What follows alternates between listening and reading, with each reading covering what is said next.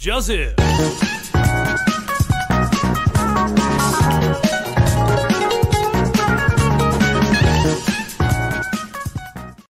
Muy buenas noches, hermanos, hermanas, espectadores del programa de día de hoy. Sean todos bienvenidos a este hermoso espacio, a un nuevo programa, el capítulo 35 desde la cuarentena en Confe, si no, ¿para qué? Como siempre estoy en compañía de eh, el, escudero, ah, ahí el, mi Sancho. compañero allá, Sancho, o el Quijote.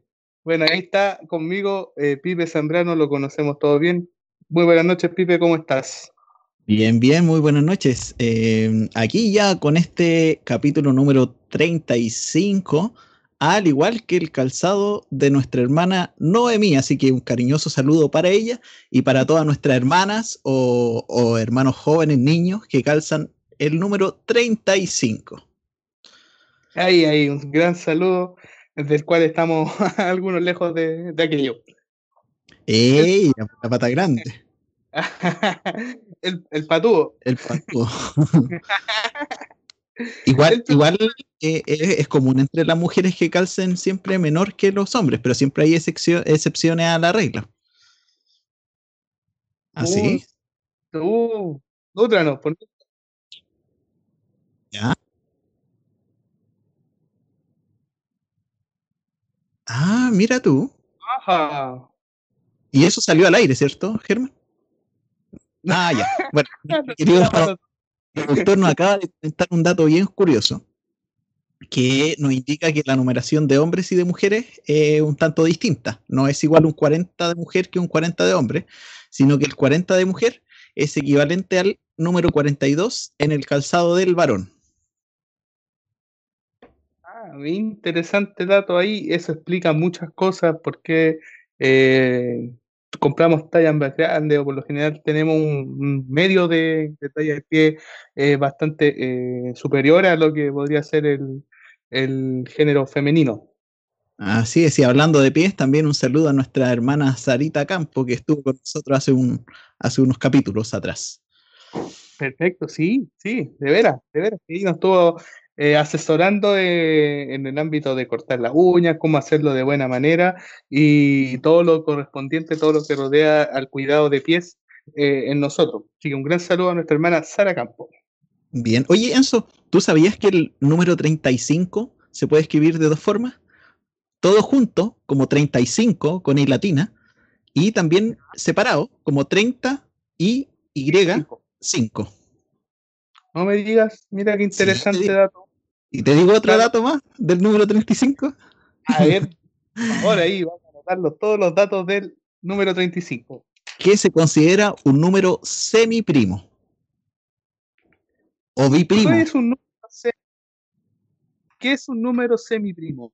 Mira, un número semiprimo es un número que se compone eh, del producto de dos números primos. Por ejemplo, el 5 y el 7. 7 por 5, 35.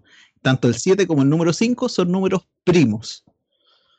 Que no existen dos números multiplicados por sí que se pueda crear el, eh, el número primo. Por ejemplo, el número 5.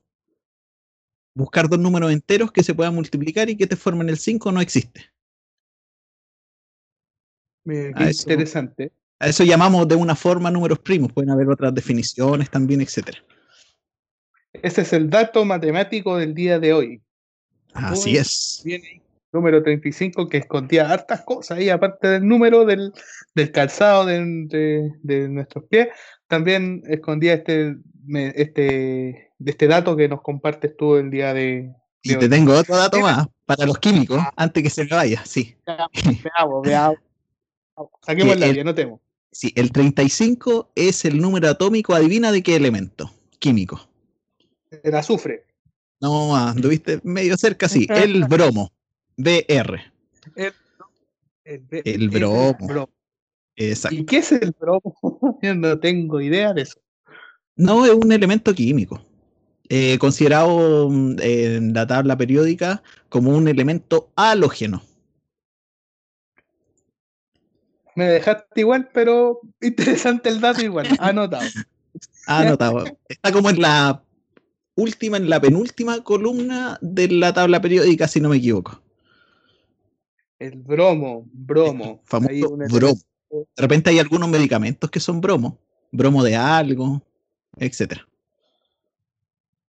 Bien, ahí interesante dato, a ver si algún día me meto en, eso, que realmente es un, un tema que, que, lo dejo bien fuera de mí porque no lo entiendo. Me cuesta mucho comprender la, la tabla periódica y esas cosas que hay otros hermanos que tienen facilidad para, para aquello.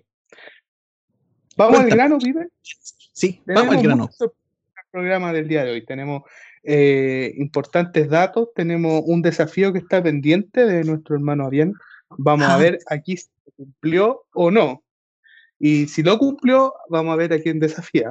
Y si no lo cumplió, eh, recuerda que tenemos la penitencia en caso de que no eh, haya podido ser capaz de cumplirlo. Recordamos que el desafío era decir las 12 tribus de Israel en 12 segundos.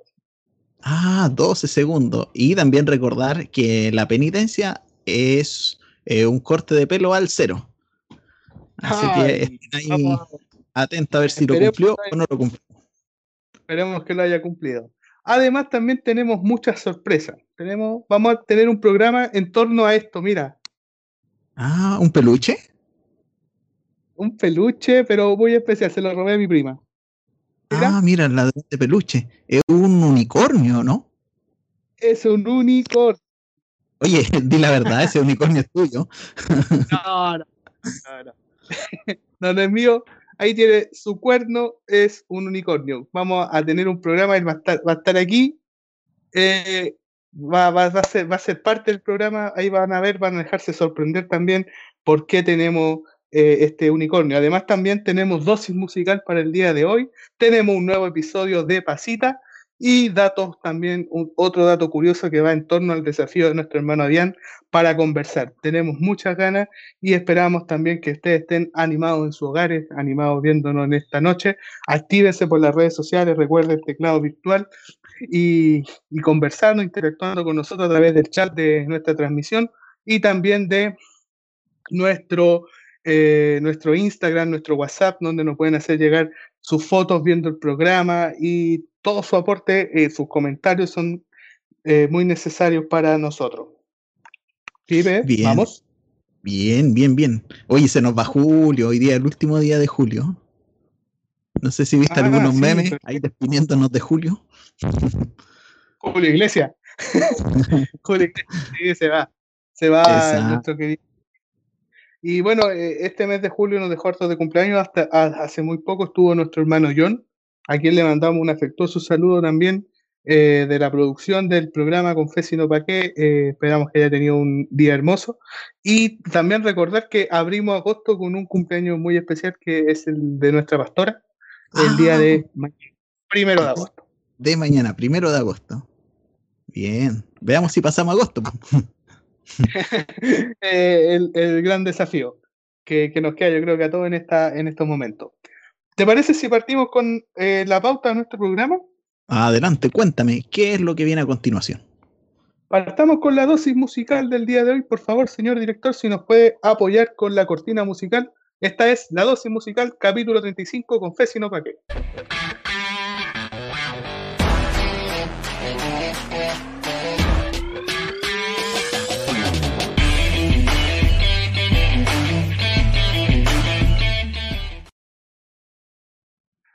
Bien, ahí estaba nuestra cortina musical para dar la bienvenida a la dosis.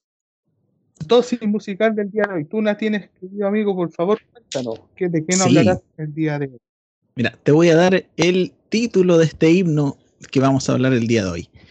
En Jesucristo, mártir de paz. Yo no, he escuchado ese, creo. ¿Mm? Exacto, efectivamente. ¿O mártir? No, mártir. Oye, a, propósito, ¿qué es un mártir? Eh, se define como mártir alguien que sufre, alguien que es asesinado principalmente por su creencia o su religión.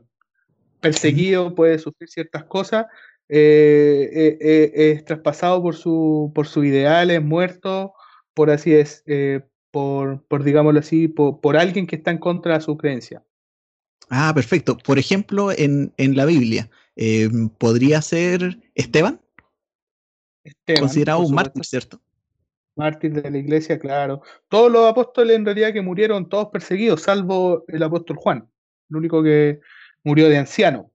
Pero eh, Jacobo también fue muerto a espada en la época de Herodes, eh, en esa época donde los cristianos eran muy perseguidos y sobre todo donde más hay mártires, mm, siempre en distintas épocas de, la historia hay hartos mártires, la Reforma, el, Imperio Romano que también persiguió cristianos, siempre hay, hasta los días de hoy, en, Arabia también, mártires por el Evangelio. Bien. Oye, eh, a propósito la palabra em, eh, perseguido, eh, ha ido tomando un tono distinto con, el transcurso del tiempo. Em, antiguamente, claro, que alguien lo persigue, sufrir por persecución, pero mm, hoy en día uno le dice, oye, estáis terrible perseguido, loco. no sé si lo habéis escuchado. ah, sí, como que, como que está como inquieto o algo así, ¿o no? claro, una cosa así. Desconfiando, Bueno, volvamos aquí al, himno, a los que nos compete el, día de hoy. Mira, esto ocurre en 1873 y aparece una persona llamada Fanny Crosby, donde visitaba a su amiga eh, Phoebe Naps. Eh, ella mientras ella fue a la casa de ella para instalarle un órgano en su casa. Oh, debe haber sido grande la casa. No sé, ¿tú, ¿tú conoces los órganos, Enzo? ¿Lo has visto en algunas películas? Sí, en películas, unas fotos también ahí bastante grandes. Eh, se necesita un buen espacio, un buen comedor ahí, una buena sala de estar también para, para tenerlo. ¿Tú, sabías que se considera como un instrumento de viento también el, el órgano?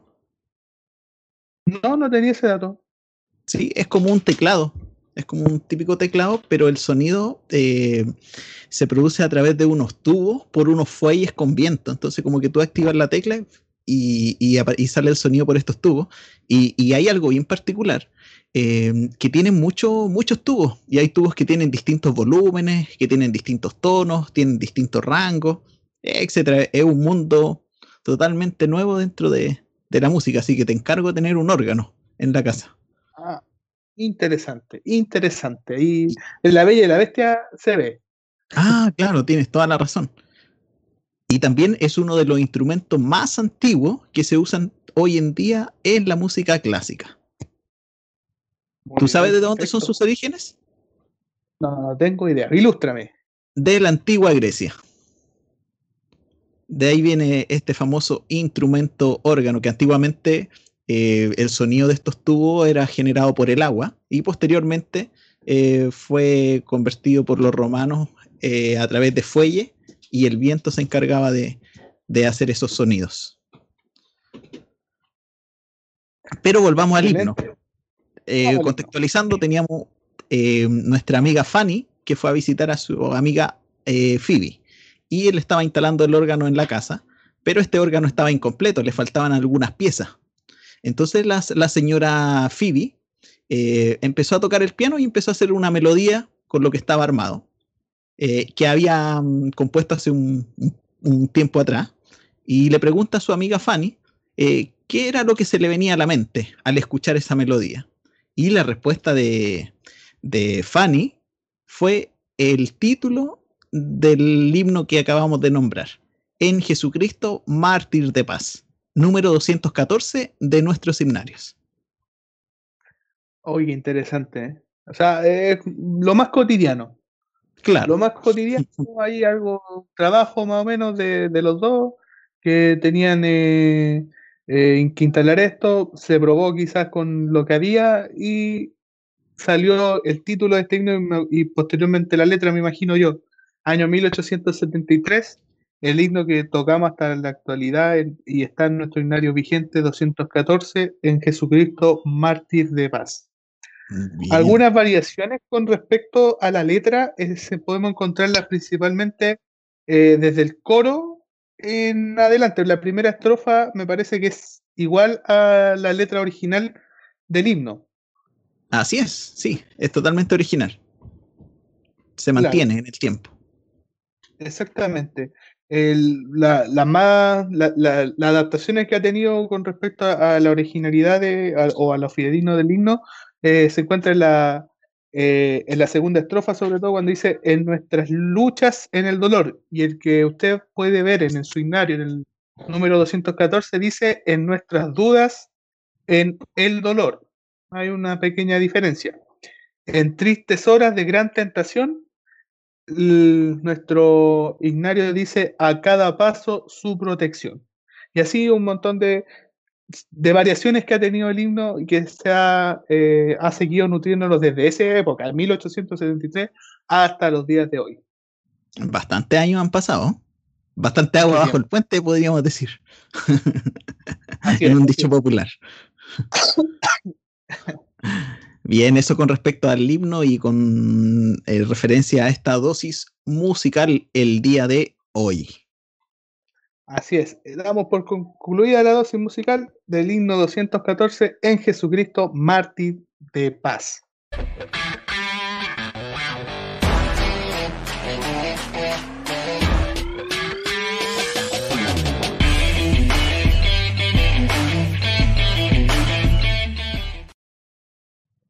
Oye, resaltar, resaltar claramente lo lo, lo, que, lo que puede ocurrir en cualquier momento cuando estás haciendo algo normal, puede salir algo, si estás eh, dócil al espíritu, puede llegar algo especial y puede crearse algo bonito como este himno. Eso creo que hay que rescatarlo y quedarnos con, aquello.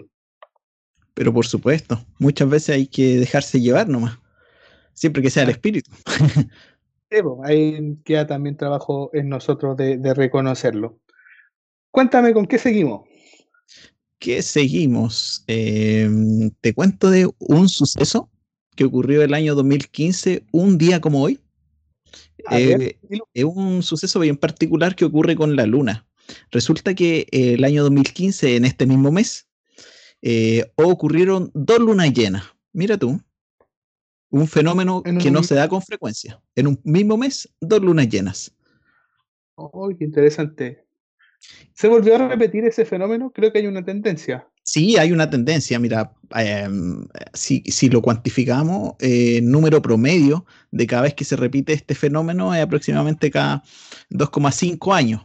Por ejemplo, en marzo del 2010 sucedió, en agosto del 2012 también sucedió, y en enero y marzo del 2018 enero y marzo del 2018. O sea, estaríamos pronto a que se volviera a cumplir. Exactamente. Ah, bien lo has dicho. Bien, estaríamos ahí prontamente eh, sacando algunos cálculos. Sería en mm, mm, febrero del 2021. Eh, no lo sé con exactitud. No, no he visto todavía los calendarios a, a futuro. Pero lo que sí puedo contar es que el día de hoy hay una luna eh, con un 85% de visibilidad. Eso sí te lo puedo asegurar. Ah, perfecto. Que está creciendo para llegar a su luna llena en el mes de agosto ya. Muy bien, ahí ya nos queda poquito allá para disfrutar nuevamente de una luna llena desde nuestros hogares. Así es. Sí, eso con respecto, no había muchas cosas tan, tan interesantes que ocurrieron un día como hoy. Eh, lo que sí, un día como, como ayer, el 30 de, julio eh, de, algún año, eh, ¿me creerás que se fabricaron los últimos escarabajos Volkswagen? Ah, los populares poncho, ¿no? Y siempre cuando ve un poncho, pa, y se pegaban un, combo.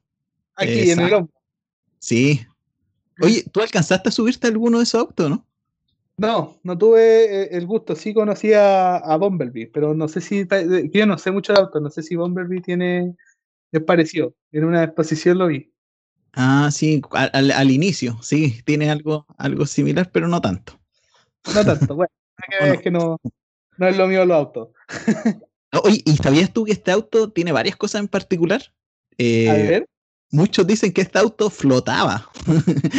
Cuando, de hecho, pudieron. De hecho, hay un experimento, si no me equivoco, que ocurrió en el estrecho de Bering. El estrecho de Bering está bien al norte del Océano Pacífico, que une los continentes de Asia y de América, pero están separados por el agua, donde hay teorías que dicen que, que las personas pasaron desde, desde ese continente de, de Asia a América a través de ese estrecho que se congeló en alguna glaciación, etc. Y hicieron un experimento de pasar con un de estos autos escarabajo de un lado hacia el otro lado. Así es. Pueden decir que flotan. Mira, mira qué interesante. No, hay varias cosas con respecto a este. A las personas que les gustan los autos, eh, ¿tú sabías que el motor de este auto lo tienen en la parte trasera? ¿Y no en la parte delantera?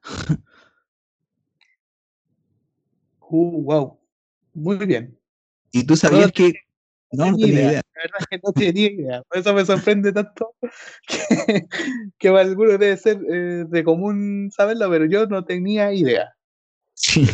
Y otro dato, ¿tú sabías que actualmente los autos tienen un radiador y le echan un líquido verde para que se enfríen?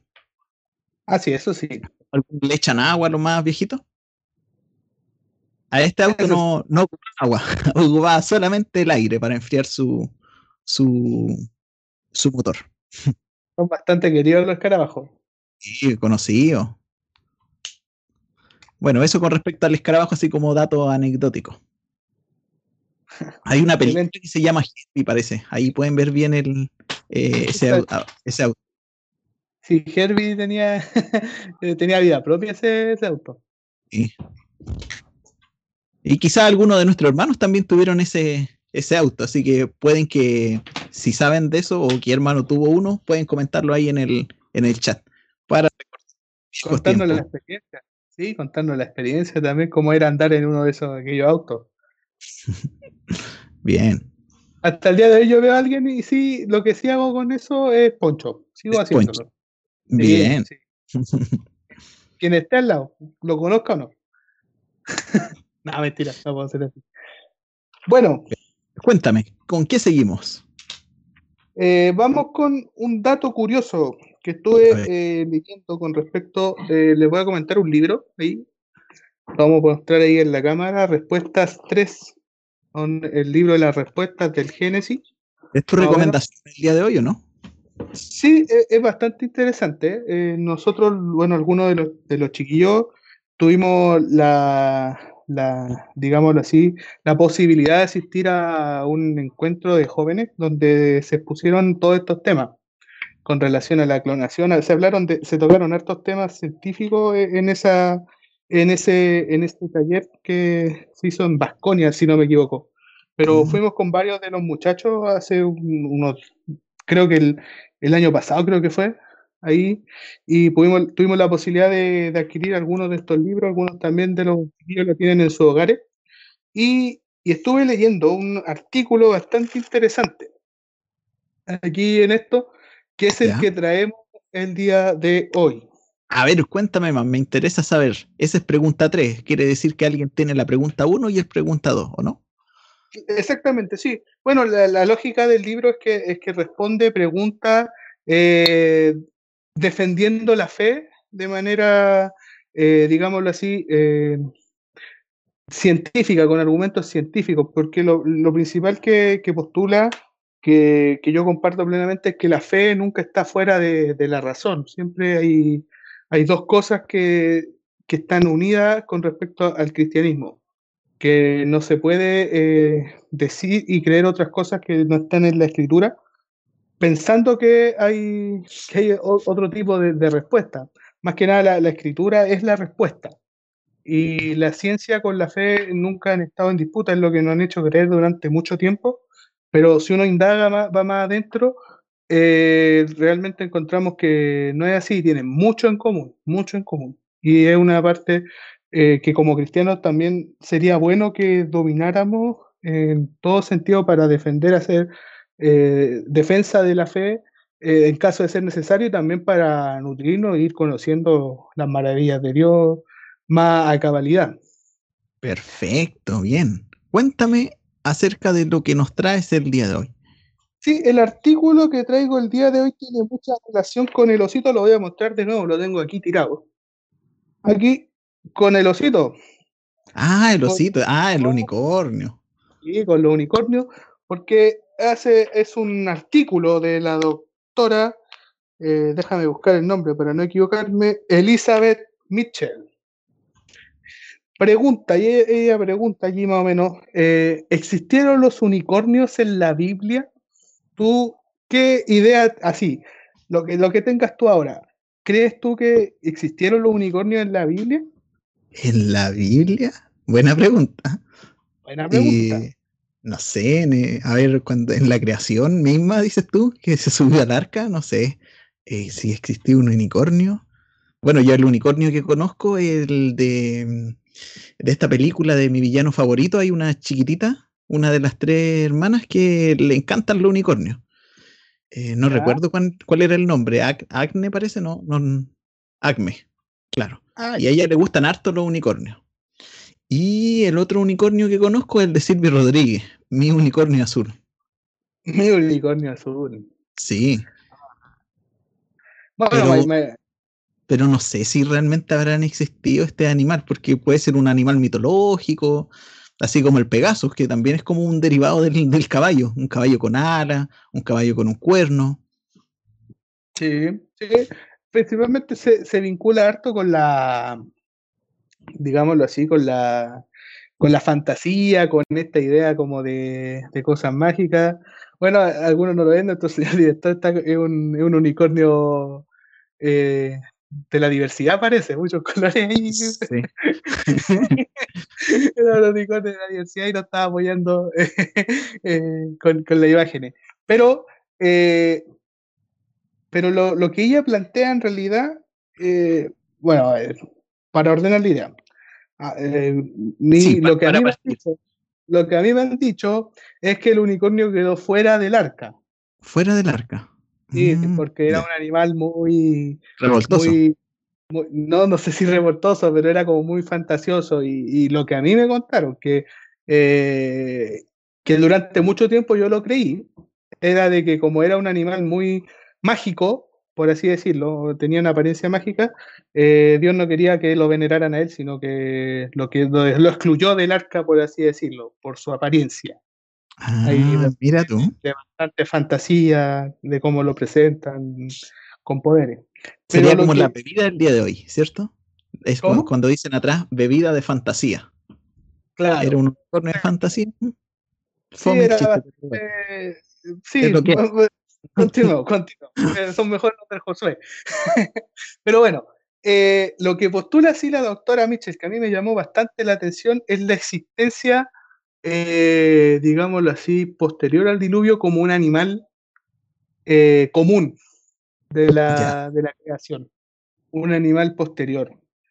Y, y realmente eh, su, su, base, porque en, en, la Biblia Reina Valera, en la que nosotros tenemos, la 1960, la, la que común, la de común uso en cuanto a, a nuestra iglesia, al mundo pentecostal, eh, no aparece la palabra unicornio. Tú incluso en la pauta hicimos la, la, prueba, ¿cierto? Tú, la, buscaste, buscaste, la palabra unicornio y no sale. Y no, no la encontré en la Biblia. Sí, no sale. Pero eh, lo que se basa ella para decir que realmente fue, existieron, se basa en otra versión de la Biblia más antigua que la Reina Valera 1960. 1960, ya, ¿y qué, qué versión sería? ¿De qué año? Mira, eh, yo revisé la de 1602.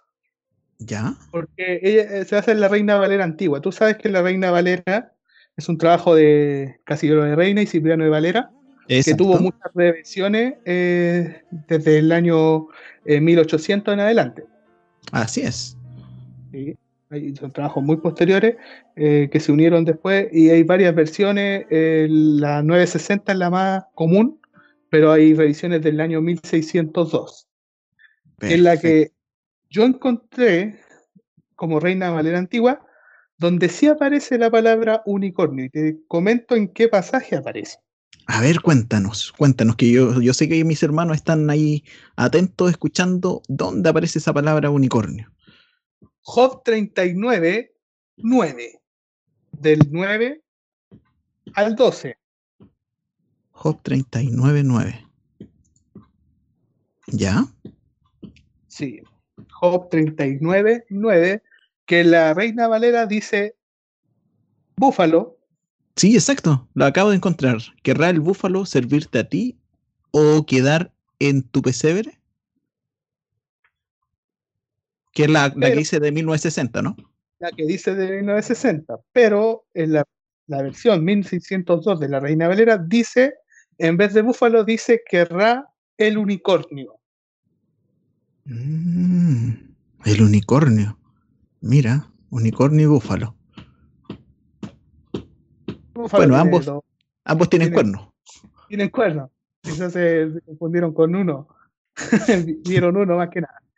Ese, esa es la base, la base primordial para decir que el unicornio eh, existió como una creación de Dios hasta por mucho tiempo. Mm, mira. Y, oye, y si vamos más atrás, más atrás de la Reina Valera, ¿qué podemos encontrar? Lamentablemente, eh, la palabra eh, en el original griego no, no la apoya mucho a la teoría de la doctora. Porque eh, la palabra en el original hebreo es rim o, o reim, no sé cómo se puede pronunciar bien, pero es rim, que, que es un toro salvaje. Ah, ya, perfecto. Un toro. Un toro, salvaje. Que claramente después se puede, puede relacionarse con el búfalo, pero está muy lejos del unicornio como lo conocemos, digámoslo así, como tal. Mm, mira, a lo mejor era un tipo de animal que tenía un puro cuerno, no sé, ahí yo desconozco, ¿no? Mm, ¿Para qué vamos a, decir palabras que no, no conocemos? Quedémonos con lo que aparece. Claro, lo que aparece en la, en la escritura es este rim o toro salvaje que mm. podría estar, eh, digámoslo así, vinculado con esto, porque en el contexto de, que se lo dice a Job es como que Round, el toro salvaje, servirte a ti. Yo creo que eh, tú respondes a aquello porque tú, tú, tú, me comentabas de cómo es el trato con el toro. ¿Es, ¿Es, fácil manejar a un toro? No, pues de hecho, no nos vemos la suerte entre gitanos, tú igual eres Tauro. Ah, no, relacionándolo con el otro día. No, pero nada que ver. no, el, toro es complicado, pues es chúcaro, es, salvaje, pues no se doman, sino para que puedan ser un poco más mansos a, los toros los castran, los capan, les cortan su, sus testículos y se transforman de toro a, a buey. Y el buey ya es un animal más manso, que sirven para, para mover cargas pesadas. Eh, algunos los castran también cuando chicos a estos toros para que engorden, para que empiecen a agarrar peso y, se los puedan comer, no sé. Pero va más por el tema del, trabajo pesado que pueden ejercer esos animales y que los pueden domesticar, o sea, domar, em, eh, amansar, básicamente. Exactamente.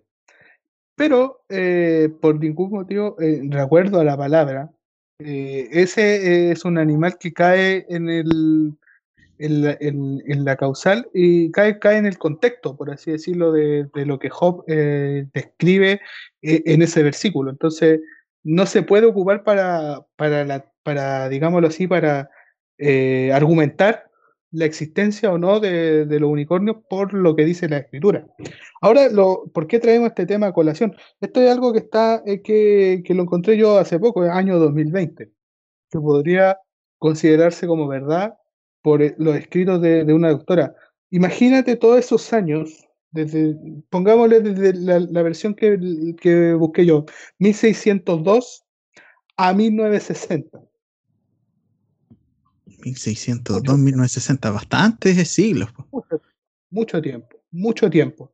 Todo ese tiempo que, eh, digámoslo así, hubo esa revisión. Imagínate todas las generaciones que quizás creyeron por, ese versículo, argumentando, sin, indagar más allá. Ahora, eh, igual es diferente. Eh, hemos, hemos visto que lo, a pesar de tener muchos menos recursos, los cristianos antiguos no, no los de Chile, pero sí los de la Reforma, eh, indagaban mucho más que lo que podemos indagar nosotros. A pesar de tener mucho menos recursos, eran, eh, tenían más, digámoslo así, más, ganas de, encontrar respuestas, de, aprender de Dios, que, es bastante importante. Pero imagínate todos aquellos que, que leyeron este versículo mucho tiempo, mucho tiempo, y se quedaron con la idea de que, como en Job 39.9 dice unicornio, ah, los unicornios existieron. Claro.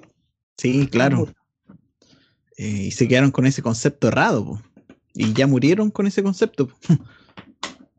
claro. Nosotros cuando eh, tocamos el capítulo de los ángeles que estuvo nuestro pastor, tú te recuerdas, eh, se dejó la posibilidad, o las conversaciones previas a, cómo era la, la creación corrompida de, a causa de los ángeles que pegaron, que corrompieron eh, la creación de Dios en, muchos aspectos, eh, donde se podría clasificar quizás que hicieron algunas mutaciones como los que tú comentabas antes, que fue barrida completamente en el diluvio. Así es. En ese contexto podríamos pensar que quizás hubo un animal con, como este, como un caballo con un cuerno, podría ser, pero eh, como creación de Dios posterior a aquello, eh, Job 39.9 no nos sirve. Y no nos sirve tampoco para eh, escribir un, artículo basándonos en esa versión, basándonos en la Reina Valera antigua, solamente en el español.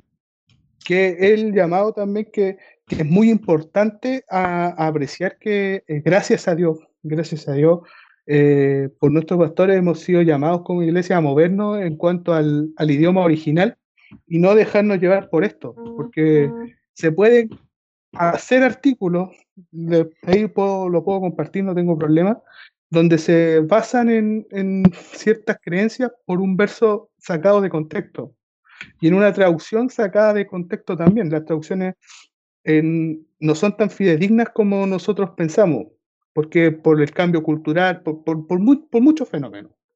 Pero hay que volver a la forma y hay que razonar lo que nosotros recibimos, todo lo que recibimos. Razonar, buena palabra. Razonar. de hecho, ¿sabes dónde? Sí. Adelante. Cuéntame. No, dale nomás. No, que a propósito de razonar, en, en, el, en el escudo nacional dice por la razón o la fuerza. De hecho, en la antigua moneda de 100, no sé si ustedes la recuerdan, estas cafecitas, ahí en abajito en el escudo dice por la razón o la fuerza, y en el costado, si usted la gira también, bueno, no se ve, pero también dice la misma frase. Así es, por la razón o la fuerza en cuanto se, se cimentó la, independencia. Eh, la razón es, aquello que Dios nos llama a todos, la fe no, no está fuera de aquello. La fe, por lo, por lo, general se cree que la fe es como creer en un absurdo, en algo que como tú no lo ves, tú crees a ciega, y no están así. Como, cristianos estamos llamados también a, a, reconocer y, no, no, no basándonos en nuestra propia opinión, sino que basándonos en, los parámetros de la escritura, a tomar ciertas razones de lo que recibimos, a razonar sobre aquellas cosas. Porque la fe, eh, de, por lo menos la de Cristo, la que hemos conocido, no es un absurdo, no es como algo que se cree como un, como, como porque sí, ¿me entiendes? No es porque sí solamente, siempre hay un trasfondo, siempre hay una indagatoria que el Señor nos llama a hacer, a nosotros, a ti, a mí, a nuestros espectadores del programa, a toda la iglesia, a, a encontrar esa respuesta porque descubrirla es bonito, ¿me entiendes? Dios no nos dejó esto preparado, pero nos dejó para que fuéramos también conociéndonos de, aquella forma, conociéndolo a él, conociendo sus pensamientos. Por eso la importancia de, indagar la escritura, lo que nuestro pastor nos recalca por mucho tiempo, que nosotros lo tomamos, de indagar constantemente la escritura, para precisamente no nos pase algo que yo leí en un libro que parecía bastante coherente. Ojo que el libro tiene otras cosas bastante importantes, no lo estoy desacreditando completamente tiene otras cosas, otros puntos bastante interesantes, pero en este punto hay algo que se basó, eh, se, se, basó en algo erróneo y se postuló una tesis. Cuando se postula una idea, se expresa y el que no tiene esta capacidad de discernir cae redondito en, una idea errada.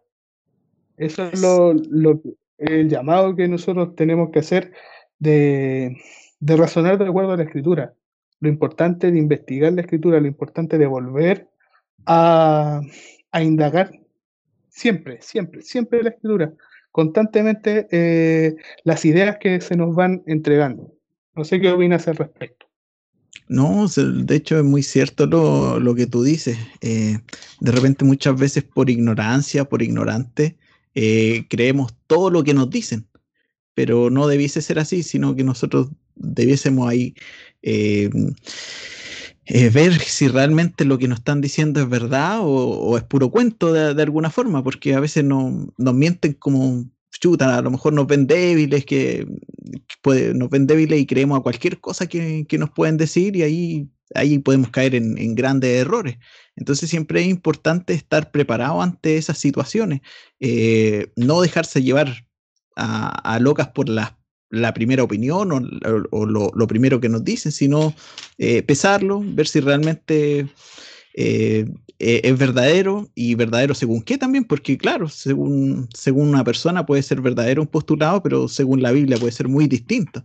Entonces ahí también entra eh, algo que conversábamos con eso en, un comienzo sobre el, razonamiento o sobre la lógica, por la lógica humana o que para una persona no cristiana puede ser todo muy lógico o puede ser muy ilógico, dependiendo de, de cómo lo vea. Sí, sí, ahora, eh, bueno, ese otro, es otro tema en realidad que podríamos tocarlo sin lugar a dudas con invitados, quizás con en otro programa, eh, es porque el mundo considera que los hechos, los milagros que hay en la, en la escritura son ilógicos, son, digámoslo así, por el mismo carácter, por el mismo hecho de ser milagros, eh, es como poco creíble pero bajo qué estándares son poco creíbles. ¿Quién, quién pone esos estándares? ¿Quién pone eh, eh, eso en, la palestra? ¿Qué, estándar te dice que eso es posible o no? Si te das cuenta, es tu propio pensamiento, tu propio, tu propio discernimiento, entre comillas, lo que tú crees, tu fe, Ahora, siempre ahí también entramos algo, hay una ley que tú la conoces, una ley de la lógica que es la de la no contradicción donde todos hechos que se contraponen no pueden ser los dos verdad. Es uno verdad y el otro es mentira. Y eso está fundamentado principalmente en la escritura, que Dios no cambia. Ahí ese es, un, es para otro programa bastante interesante también, con respecto a, si el pensamiento cristiano es lógico o no. Yo no tengo ninguna duda en que sí lo es, pero eh, hay que entrar a indagar eh, en aquellos para expresarlo también de, de otra forma. Bien, excelente dato. Esperamos que también le haya servido a nuestro hermano. Eh, esperamos también que, por lo menos por Job 39.9 no se puede eh, asimilar la, la, existencia de, los unicornios. No, no ese es el, el, versículo base y lo demás entra en un plano un poco más de, de especulación en cuanto a la revelación que nos ha dado Dios, las luces que se da en la escritura hay cosas que en la escritura no están totalmente explícitas, sino que están más bien en una idea implícita. Así es. Pareciera, eh, no te lo está diciendo textual, pero hay una idea que se está formando ahí que también eso es gracias al Espíritu de Dios que se puede discernir. Esperamos también que haya sido de mucha eh, eh, aportamos este dato, el, les, le, recomiendo los libros también bastante interesantes, los postulados que tienen en cuanto al arca eh, de Noé y un montón de, cosas del Génesis que se pueden defender en cuanto a, la ciencia.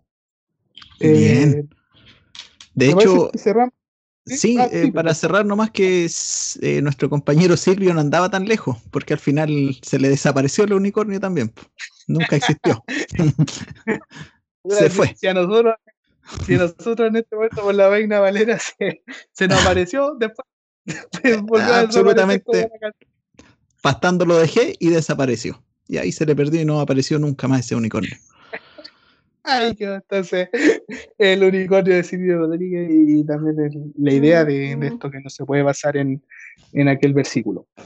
Eh, eso, ¿te parece si continuamos con uno de los rostros de nuestro programa? Sí, vamos, me, parece. Señor director, tiene por ahí a Pasita, Pasita también, que viene con un nuevo programa especial para todos nosotros. Eh, nos va a acompañar nuevamente Pasita en un late, en otro capítulo de su late que está junto a nosotros. Por favor, señor director, vamos con Pasita al aire. Bienvenidos, amiguitos y amiguitas a un nuevo capítulo de mi late. Sí, hoy tendremos nuestras secciones. La cápsula musical, Licocini, Perrini, Tomini. Y tendremos mascotas que hablan. Sí, pero hoy tendremos una sección nueva y especial que se llama Personajes que conoces. Así que sean muy bienvenidos a este nuevo programa. Y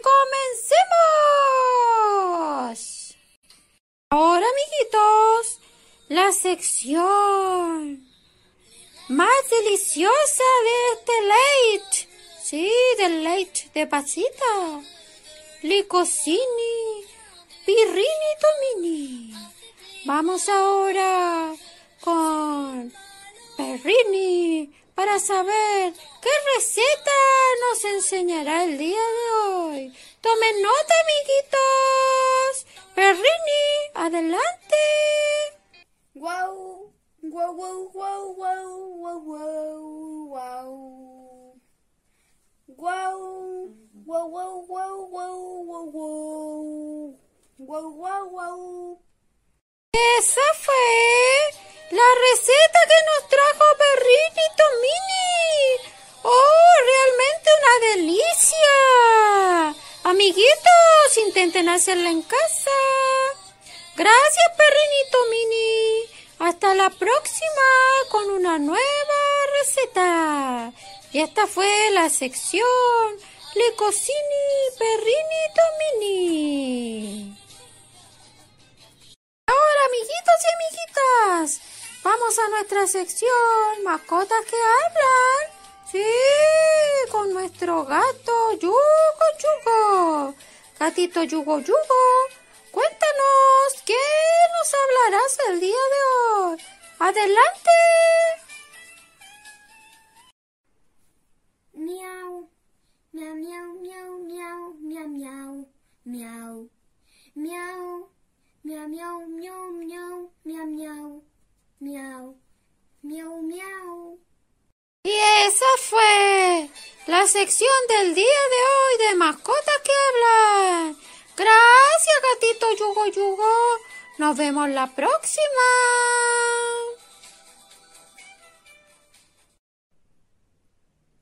Amiguitos, y ahora vamos con la cápsula musical. Escuchemos.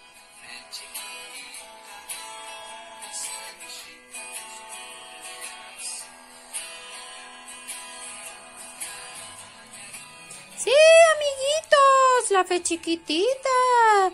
Sí, como una semillita. Y aquí nos dice esta canción que si tuviésemos fe, podríamos pedir un monte que se traslade de un lugar a otro. Y esto aparece en la Biblia. Sí, específicamente en Mateo 17, 20. Sí, amiguitos, esta fue la cápsula musical. Y ahora vamos a nuestra nueva sección. Personajes que conoces. Sí, amiguitos y amiguitas, esta sección especial para ustedes. Ahora, vamos a ver a nuestro personaje que conoces. Corre video. Hola, yo soy Noé. Tenía 500 años cuando nacieron mis hijos. Sem, Cam y Jafet. En ese tiempo la tierra estaba llena de violencia. Dios me dijo que hiciera un arca, porque sería el fin de todo ser, a través de un diluvio. Pero establecería su pacto conmigo. Me dijo, entrarás tú, tu mujer, tus hijos y sus esposas. De cada especie meterás dos en el arca, macho y hembra. Yo tenía 600 años cuando fue el diluvio, y llovió por 40 días y 40 noches. Las aguas subieron más arriba que los montes y, y cubrieron la tierra por 150 días. Cuando, ten- cuando tenía 100, 100 601 años, eh, se secó la tierra y Jehová me dijo que podía salir del arca. Y edifiqué un altar para adorar a Dios. Eh, Dios, Dios hizo un pacto con el hombre, prometió que, que no destruirá más la tierra con agua. Y prueba de ese pacto es el arco iris. Y nos mandó a poblar la tierra. Gracias, gracias por, por su atención. Sí, amiguitos. Y ese fue Noé, es nuestro primer personaje que conoce.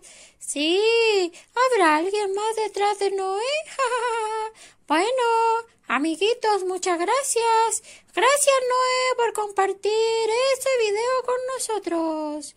Hasta el próximo capítulo de personajes que conoces. Amiguitos y amiguitas, hemos llegado al fin del capítulo de hoy. Sí, al fin de mi late. Pero nos veremos en el siguiente capítulo. Estamos bien, ahí estaba Pasita ahí en, su, en otro capítulo de su ley propio que tiene dentro de nuestro programa. Eh, mira, mira, con Noé de invitado. Interesante el capítulo que nos trae Pasita. El presupuesto que llegó eh, Pasita, eh, bastante superior. Trajo a alguien de, de Del pasado. época Génesis, del Génesis de, de, de- de la Biblia. Así que eh, viene ahí Pasita que nos regaló un momento especial en el programa del día de hoy y ya en su tercer capítulo de su propio ley. Bien. Ahí también un saludo a los que participaron también eh, interpretando a, a Noé. A ver si adivinan nuestros hermanos quién, quién es el que interpretó a Noé. Yo creí que era Noé, de verdad. ¿Sí? Mira, me bajaste. Ah, sí. Chuta. ¿Qué vamos a hacer, po? Nada más que hacer. Bueno, el viejito recomponer tampoco existe, así que tranquilo. Dos veces, ya. Dos, dos ilusiones me mataste el día de hoy. De una. Y así nomás, con palabras uno puede matar a la gente. Mira tú. Mira tú, qué curioso. Pero las palabras que no nos matan son los comentarios que nuestros hermanos ponen siempre en los programas que nosotros tenemos. ¿Te parece si vamos a verlos? Eh, a ver, deja pensar. Ya vamos con ello. Adelante, Enzo, cuéntanos. ¿Qué vamos dice nuestro hermano? que nos hermanos. Ahí mira, hola mis hermanos, escribe nuestra hermana Constanza Muñoz. Mi pastora calza ese número, 35. Mira, otro dato ahí. Buen- Nuestra bueno el pastora-. Vamos, tateados. Estamos dateados por- eso lo dijo nuestra hermana Constanza. Nos Ella fue, saluda no nosotros. nuestra hermana- Exactamente. Nos lavamos las manos. Sí. No nos hacemos responsables. Nuestra hermana Lucía Núñez dice: Hola a todos. Hola Pipe. También un gran saludo a nuestra hermana Lucía, quien está detrás también de, de Pasita, es parte del programa sin lugar a dudas, nuestra hermana. Nuestra hermana Janet Rojas nos escribe: Hola mis hermanos, qué alegría verlos nuevamente. También un gran y afectuoso saludo a nuestra hermana Janet, quien constantemente nos está eh, eh, visitando en nuestro programa, nos está viendo también. Un gran saludo a ella, a Josué, a nuestro hermano Miguel. Nuestra hermana Jacqueline Silva, mi madre, dice, hola mis hermanos, que sea un hermoso programa como es siempre. Gracias con ese ánimo. Ahí mi madre nos acompaña también en esta noche. Nuestra hermana Paloma dice, hola mis hermanos Pipes, un afectuoso saludo. También un gran abrazo a nuestra hermana Paloma, a nuestro hermano Jaime, a nuestra hermana Cata, a toda la familia. Y a la Josefa también. Nuestro hermano Miguel Muñoz, un abrazo, mis hermanos, a todos en el programa y para los que están desde casita. Bien, nuestra hermana Josefa escribe por la cuenta de Aero Directo Traslado. Nos dice, hola, soy Josefa. Así que ahí podemos saber que es Josefa. Saludos, José. Mira, eh, nuestra hermana Janet, ne- eh, nuestra hermana José también, eh, escriben sobre el, el- el episodio de Pasita. Dice, linda Pasita y sus amigos, nuestra hermana Janet.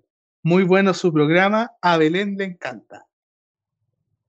Mira. Qué bien. linda Pasita y un saludo a Nicolás. ¿Será él quien está detrás de Noé? Oh, Curioso. Puede, puede ser. Nuestra hermana Lucía dice, un saludo y abracito para Nico Nico Noé. Noé. Ah, nombre compuesto. Ahí, nombre compuesto, ahí nos están dando luces de quién es nuestro hermano incógnito eh, que estaba detrás de Noé. A lo mejor es su segundo nombre. Noé. A lo- O, sí. ¿eh? Sí, ¿sí? ¿Noé o sí? no sé. Está bueno, está bueno, está bueno. Está bueno. Está bueno. Esos son los saludos que tenemos hasta el momento. eh, ya son las 9 de la noche, llevamos una hora aprox de programa. A acostarse Esperamos ahora, ¿o ¿no? también- No, a cerrando, nos queda algo pendiente. Nos queda algo Ah, que no podemos. Ah, Sí, por supuesto. Yo Cuéntanos. desafié, Tú desaf- yo claro, tú. Programa anterior, el programa, el capítulo 34, a uno de los hermanos de nuestra iglesia, quien era nuestro hermano Avián. Uh. Bien. ¿Te fuiste ahí bien? Le- ¿Te hizo sí. algo el labio, no? ¿Te hizo algo? ¿Te estás No. vengando? ¿No? no, ojo por ojo, fue- fue ¿no? Ah, ya. eso, es- eso ya no existe. Bien. No, ahí con, con harto cariño le, le hicimos el desafío a Lavi. Eh, le propuse eh, dar eh, la- los nombres de las 12 tribus de, de Israel en, en 12 hebreo? segundos. Ah, ya. Entonces, Ah. seguro. En hebreo, en hebreo era, era mucho, pero en 12 segundos, en 12 segundos eh, tenía que cumplir este desafío. Veamos si lo cumplió, ¿te parece? me parece, vamos, veámoslo. Vamos a ver si cumple el desafío nuestro hermano Avian. Hola, en el anterior programa, Enzo me desafió a nombrar las 12 tribus de Israel en 12 segundos. Y estoy aquí para lograrlo. 1, 2, 3. Aser, Benjamín, Dan, Gad, Isaacar, José, Judá, Leví, Neftalí, Rubén, Simeón y Saulón. Espero haberlo logrado. Si es así, me gustaría desafiar a mi tío Miguel con un acertijo, el cual dice lo siguiente. En la antigüedad sucedió que la riqueza de la ciudad de la fruta no se vio, y de las obras Samaria no disfrutó, cuando el niño aún no dijo padre ni madre, en el tiempo que el profeta a la profetisa se llegó. Dime el nombre del niño y sabrás cuándo ocurrió. Oh. Puta. mira, mira, nos sorprendió. Esto ya, subió de- ya subió de nivel. Mira, Sí. Ahí, gracias a Lavi también que participó, que se se prestó para este desafío. Eh, bueno, era- eran 12 segundos, puso en el cronómetro 15, pero eh, de todas maneras, por el tiempo que quedó, eh, hubiera estado holgado que lo, lo hubiera hecho.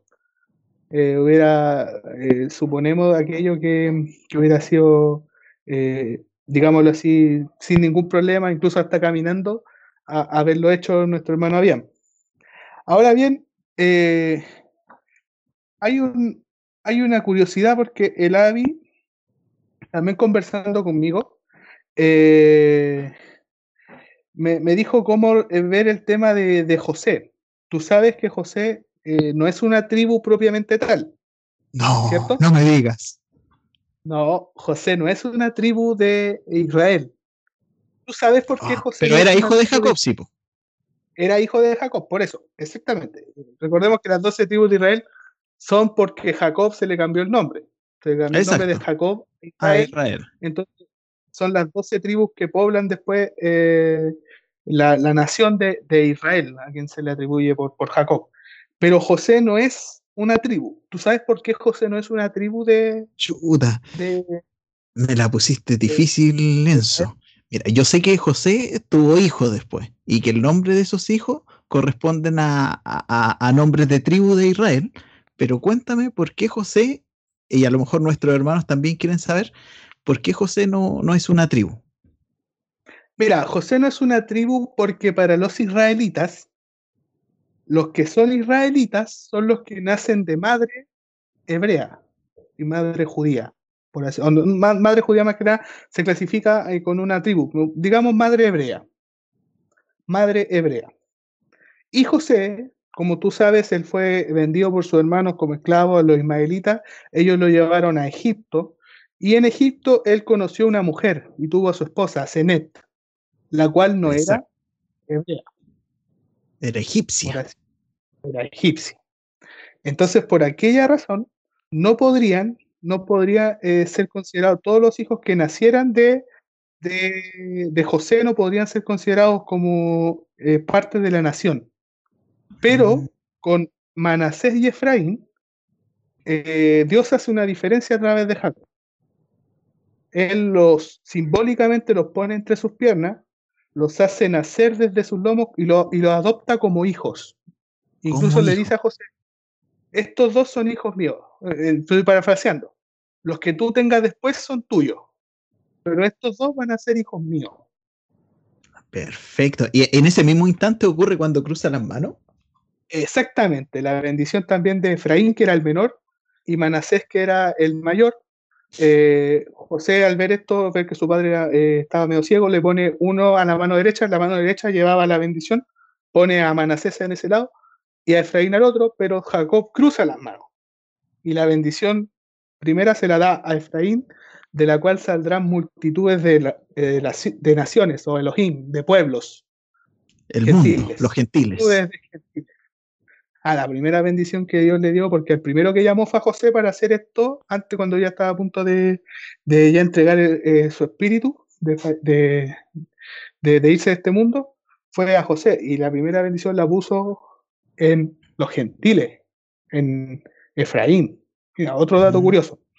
Entonces José es representado por estos dos hijos y hasta un momento fueron considerados como la media tribu de Manasés y la media tribu de Efraín.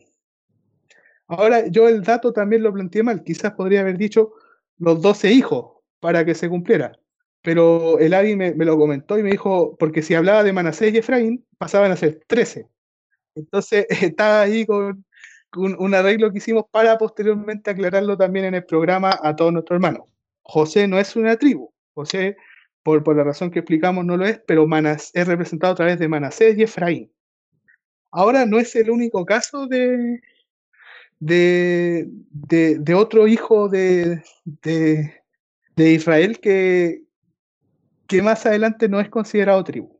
¿Tú sabías Ah, que hay otro- otra tribu. Tú me estás diciendo Sí. que en, en- en otra parte de la Biblia, no en el Antiguo Testamento, sino que más adelante se nombran las doce tribus, pero una de las anteriores no se nombra. ¿Eso quiere decir? Exactamente. Son 12.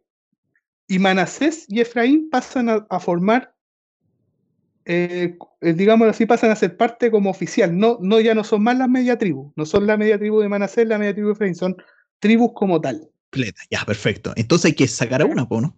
Para que sean doce. Hay que sacar a uno para que sean 12. ¿Quién de los nombres que vamos, vamos a repetir los que dijo nuestro hermano Abián? Rubén, Simeón, Leví, Judá, Dan, Neftalí, Gad, Aser, Isaacar, Zabulón, José, Benjamín. ¿Cuál de esos tú crees que deja de pertenecer o, digámoslo así, ya no se considera una tribu? Ah, yo sé. Pero no sé si queréis que participe nuestro hermano Dan.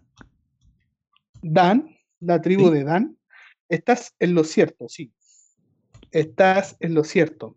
Dan es el que deja de ser eh, tribu de, de Dios. ¿Y algún motivo? Un motivo bastante especial. Bastante espeluznante. Sí. No, no sé si es espeluznante. Pero si vamos a la escritura, se cree, o, o por, lo, por lo que más se, se habla, que el anticristo, tú conoces esa figura, el anticristo. El anticristo eh, vendría de la descendencia de Dan, De Dan. por la línea de Dan, sí. Sí, esto, ¿dónde lo podemos encontrar? Eh, uno de los textos que avala eh, dicha frase está en Jeremías. Hoy se me, se me fue en collera aquello. eh, Jeremías, déjame buscarlo. Bueno, y para contextualizar me- también un poquito mientras lo, lo busca, en, en Apocalipsis es donde se vuelven a nombrar esta, estas, estas 12 tribus que, que les comentamos, donde nombran como Manasés, Efraín como tribus propiamente tal, y eliminan eh, de nombre a la tribu de Dan. Exactamente. ¿Dónde está eso? Está en eh, Apocalipsis capítulo 3, perdón, 7, cuando se habla de los 144.000 sellados. 144.000 sellados, donde son, tú sabes que son 12, 12.000 por cada tribu. Y ahí le, le pido, si lo quieren corroborar, no aparece la tribu de Dan. Así no es. aparece. Y aparece 12. Manasés. ¿Lo, ah, ¿lo- Sí. ¿lo tienes? No, no, yo te iba a decir Vamos. que 12 por 12, no sé si recuerdan unos cuadernitos que antes en la tapa salían las tablas de multiplicar. Sí. 12 por 12 y al final decía 144. Entonces la raíz de Exacto. 144 es 12. Eso, no, eso era para Ya. complementar nomás. Sí, sí. Precisamente por eso son 12.000 por cada uno de los 12 de las 12 tribus de, de- de Israel donde Dan no aparece en el Apocalipsis, no aparece, se borra y es, eh, digámoslo así, eh, sacado de, de- de aquello, tomando Manasés y Efraín, eh, tanto en lugar de José como de Dan. Ojo. Así es. Mira, te voy a leer el verso, el verso que Jeremías, digámoslo así, eh, avala eh, es- esto, esta teoría que pasa a tomar mucha forma. Eh, esperamos, vamos a leer del eh, 8, 15, 16. Esperamos paz y no hubo bien, día de curación y he aquí turbación.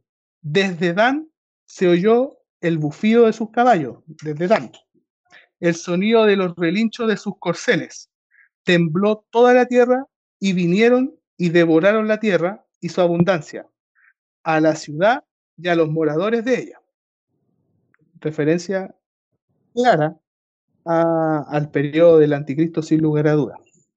Otro dato curioso también que avala es lo que Jacob, su padre o Israel, le dice cuando están, él está entregando la bendición eh, a todos sus hijos. Recordamos este episodio que pasó con José, con sus dos hijos, con Efraín y con Manasés. Y más adelante le entrega una bendición especial a cada uno de sus hijos. Y cuando se refiere a Dan, lo refiere como serpiente en el camino.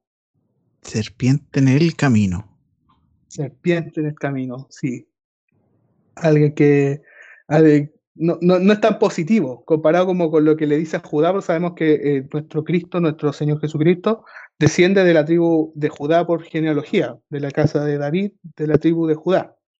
Eh, a él cachorro de león, le, le- comenta Judá, pero de Dan no, no se refiere tan positivamente, por así decirlo, sino que es más bien serpiente camino un dato curioso ahí con respecto a las 12 tribus de Israel y en cuanto al desafío que le plantea a Dian también hacer, que cumplió a cabalidad y sin ningún problema, lo cual le da la posibilidad de retar a alguien más.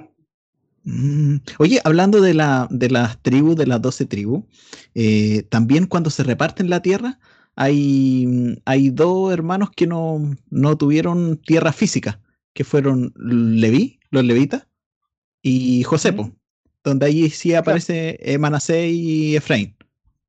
Claro, Y ahí también tenemos recibiendo- 12, 12 tribus en, en territorio físico. Claro, exactamente. Le, Leví, tú, tú sabes que Jehová le- les promete que él iba a ser su heredad, que no iban a necesitar tierra, porque Jehová iba a ser su heredad ellos estaban a cargo del templo, a cargo de, todas esas cosas. De, ahí desciende la línea sacerdotal, eh, que se hace cargo de los sacrificios y, todo aquello. Entonces, la tribu de, de Leví tuvo otro, eh, otro trato en ese sentido con respecto a aquello. Exacto. Eso para redondear. dato curioso y dato que quizás no todos conocíamos con respecto a Adán y al anticristo, la similitud que hay con las tribus de Israel y el anticristo. Recuerda que él tiene que venir de la línea de, de digámoslo así, de- del pueblo de Israel.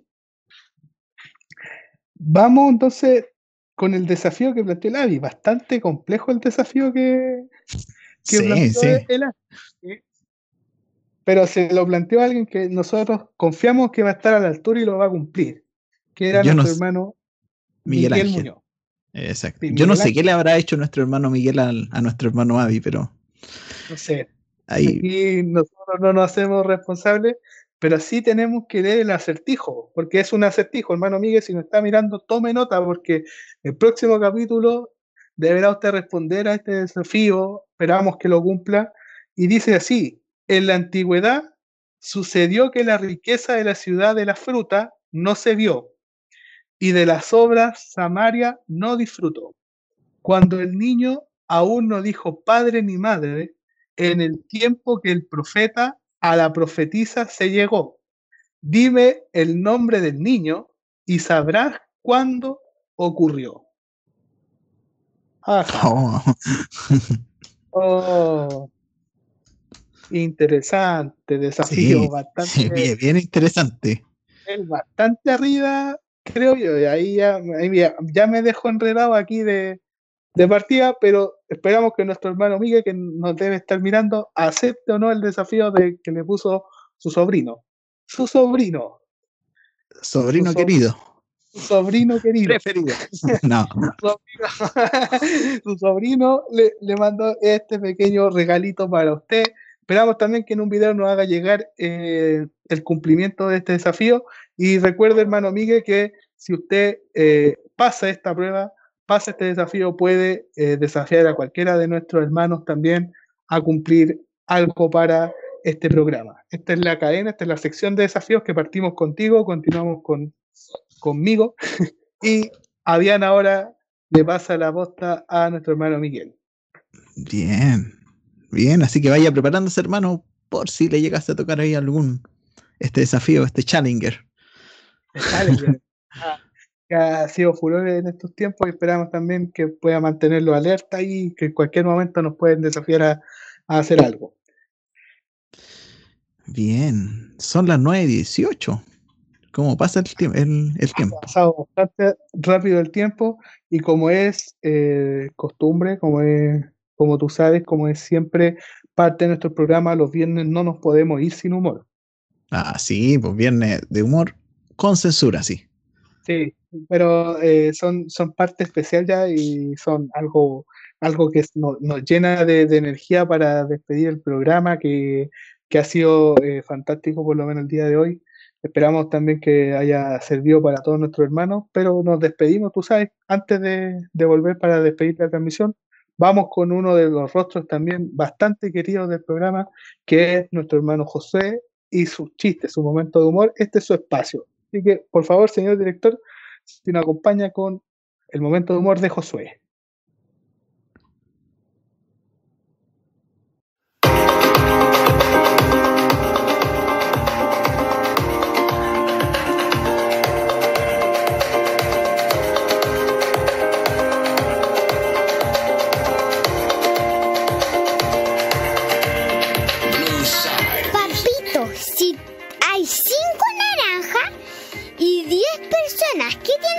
Para que alcancen para todos? Uy, hola Josué, la verdad que no sé. Tienes que hacer jugo. Hola mis hermanos. Hoy los queremos llevar a la cocina a contarles unos chistes de cocina. Vamos a hacer unos ricos chistes de receta. Y unas recetas que son de chistes.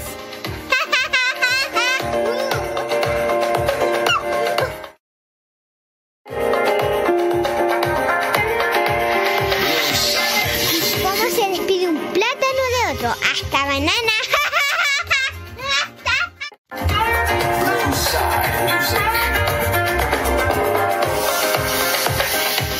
Papá, papá, en la escuela me echan guacamole en la cabeza. ¿Qué te echan, hijo? Ah, déjate de molestar, Nacho.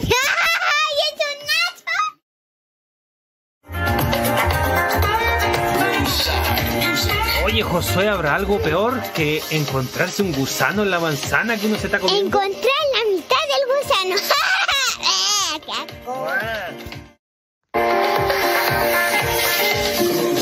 ¿Ves qué hacer para un pan que hable? Hay que remojarlo toda la noche y el siguiente día está hablando.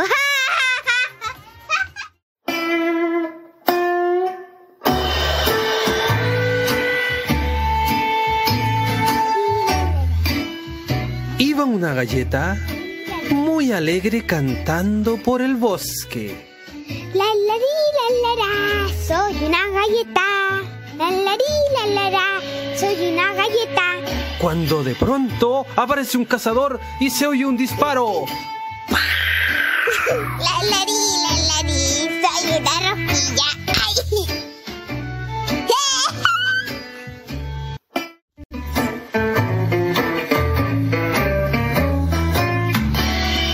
Había un montón de manzanas en un árbol y de pronto una se cae al suelo.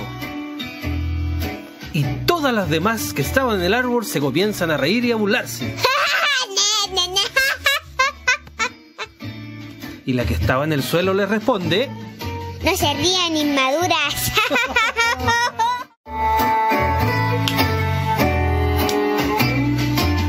Primer acto. Un señor vende tortas. Segundo acto. Un mismo señor vende tortas. Tercer acto. El mismo señor vende otra. ¿Cómo se llamaría la película? El exorcista.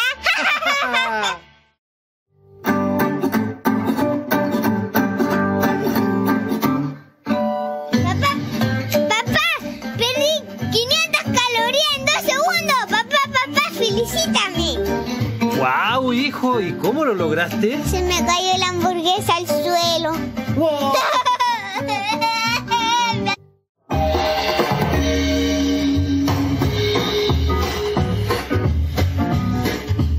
caníbal le dice a otro, Catumba barrigona. Oye, ¿sabes que me he vuelto vegetariano? ¿Cómo lo has hecho? Me como las palmas de las manos y las plantas de los pies. Chao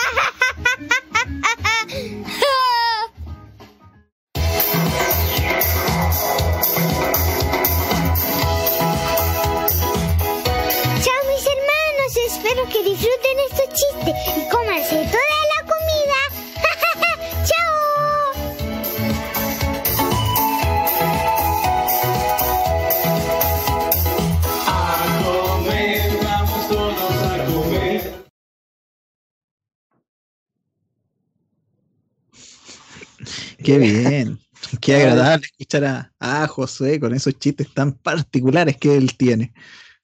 Y hoy tocando un tema bastante eh, interesante que se trata de la, la comida. Tú sabes, un tema Ah, comida. Algo muy nutritivo. Sí. Y que sin ella algunos no podrían ni vivir. Así es, así es, confirmo, confirmo tu teoría. No, bien, bien. Se agradece ahí el esfuerzo en la producción que hace también Josué eh, junto a su familia y, y traernos esta alegría los días viernes y, y vi- viendo bien los chistes no son, son buenos igual. Ah, bastante, bastante, Sí. están en un nivel superlativo, cada día van mejorando más y esperamos que siga creciendo este humorista en potencia que tenemos. Así es. Mira, an- andamos bien con la hora. 9.24. Sí, sí, no, bastante eh, interesante, nutritivo el programa que hemos tenido el día de hoy, lo hemos preparado también ahí con, cariño para nuestros hermanos, para todos los espectadores que nos sintonizan desde ya.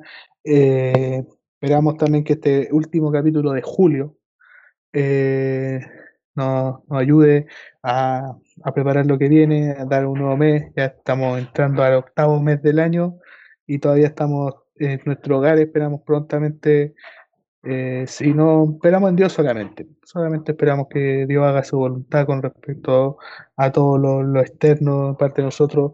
Mientras tanto, el llamado de, de nosotros es que usted y nosotros y todos, la iglesia en general, pueda eh, aprovechar este momento de, de seguir meditando, seguir escudriñando la escritura.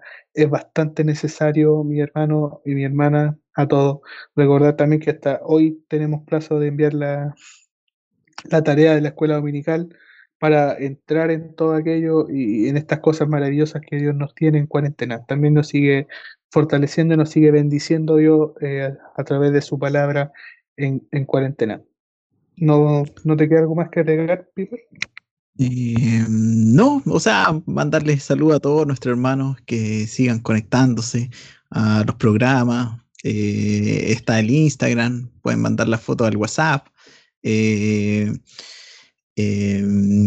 y que se conecten también a los servicios que están durante la semana. Están del día de mañana se vienen las escuelas dominicales para lo- los distintos niños, así que ahí yo creo que están ansiosos con sus tareas. Vimos que tienen hartos trabajos aprendiéndose los libros de, de la Biblia también, es algo bien interesante y como reto. Quizá ahí tenemos un niño que, que, que ya tiene su, su reto.